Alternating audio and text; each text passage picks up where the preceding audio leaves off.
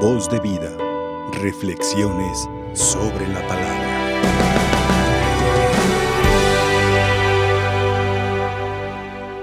Queridos hermanos, este pasaje evangélico que acabamos de escuchar de San Mateo, apenas cuatro líneas que nos presenta hoy el evangelista, creo que son o es el pasaje a mi punto de vista, desde luego, más hermoso del Nuevo Testamento.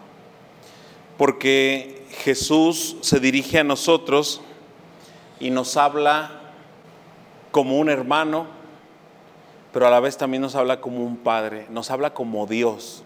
Dios en estas cuatro líneas nos dice que es Dios, Jesucristo nos dice que es Dios sin decirnos que es Dios. Vengan a mí todos los que están fatigados y agobiados por la carga, y yo los aliviaré. ¿Quién puede decirte esto?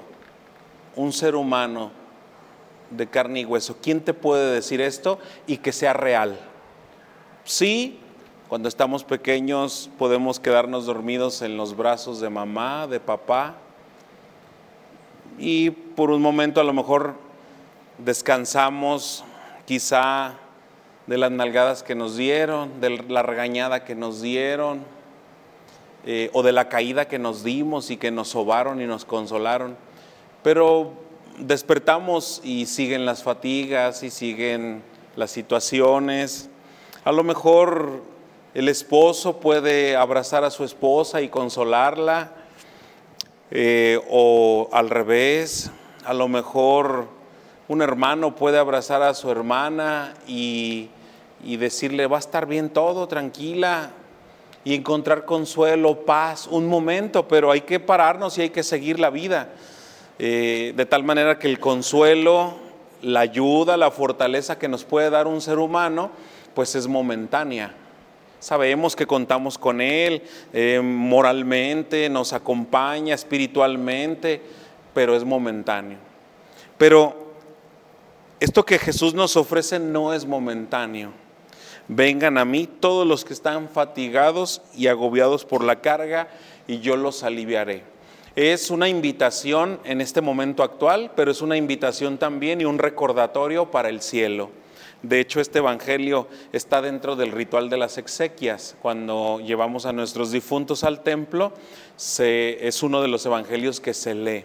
Cuando ya terminó, ahora sí, nuestras fatigas aquí en la tierra, el cansancio, las enfermedades, y entonces el Señor se dirige a la familia que está sufriendo por su difunto y les dice esto, entrega a tu difunto porque él ya va a descansar en mí.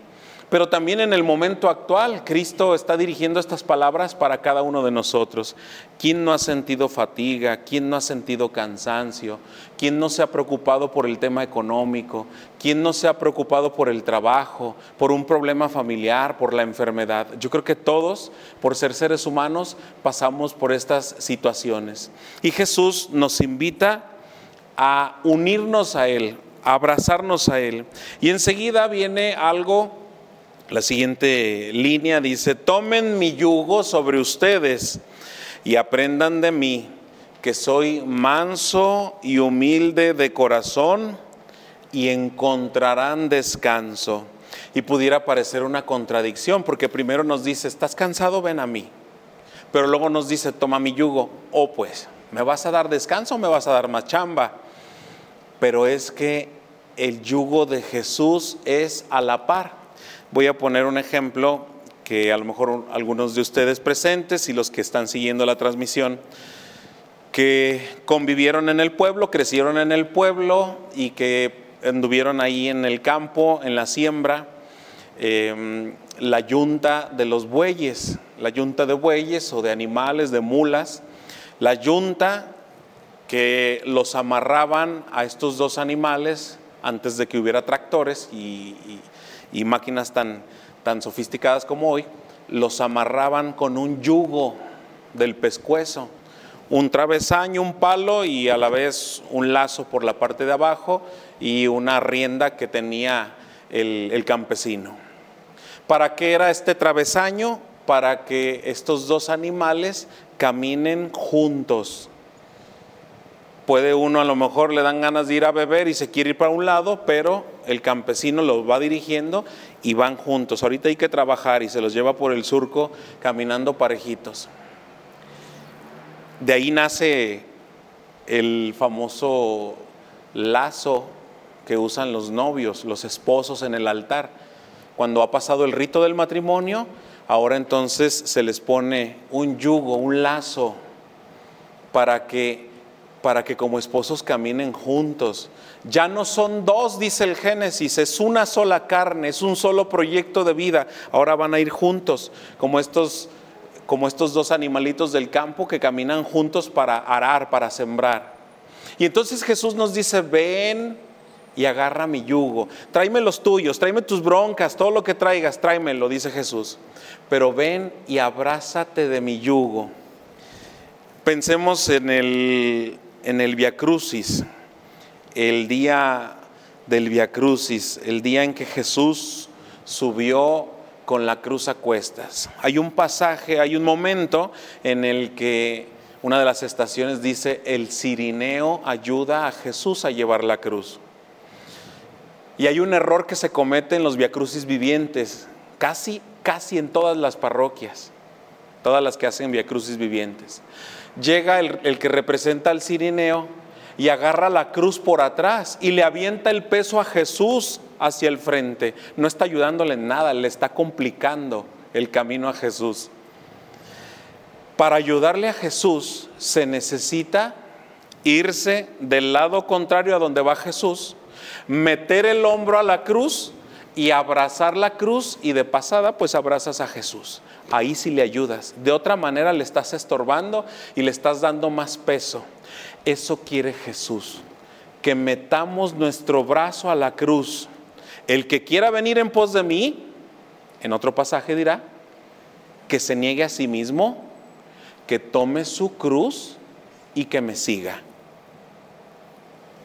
aquí no es un, pues yo agarro mi cruz y yo creo que esta es y yo me voy y yo me amacho en mi cruz. No, no, no. Ahora Jesús nos dice, ya nos ilustra más y nos dice, ayúdame con mi yugo. Ponme aquí tus problemitas, yo los agarro, pero ayúdame a mí. Entre los dos nos vamos a llevar la cruz, entre los dos nos vamos a llevar el yugo. Yo voy ya por un lado, tú mete el hombro del otro lado, o un rato y un rato. Los que han podido tener esta experiencia de ponerse una cruz en el hombro cuando han estado en campo misión o en sus parroquias, si se ponen la cruz en el hombro y bajan su brazo, va a ser muy pesada, muy pesada. Si abrazan nada más el travesaño que va frente a ustedes, va a ser muy difícil. Una cuadra y te va a calar el hombro, si no es que te hace ampolla.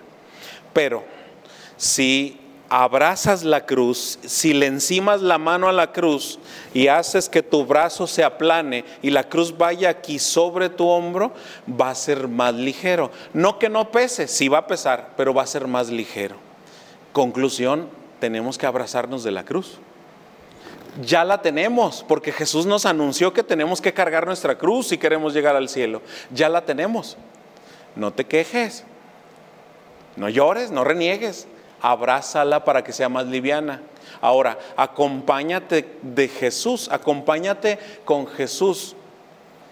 Porque si le das tu carga a Jesús, Él te comparte de la de Él, pero entre los dos ya sabemos que la chamba mayor la va a hacer Él. No más que Él quiere que pongamos de nuestra parte. Cargar también nosotros con ese yugo de Jesús.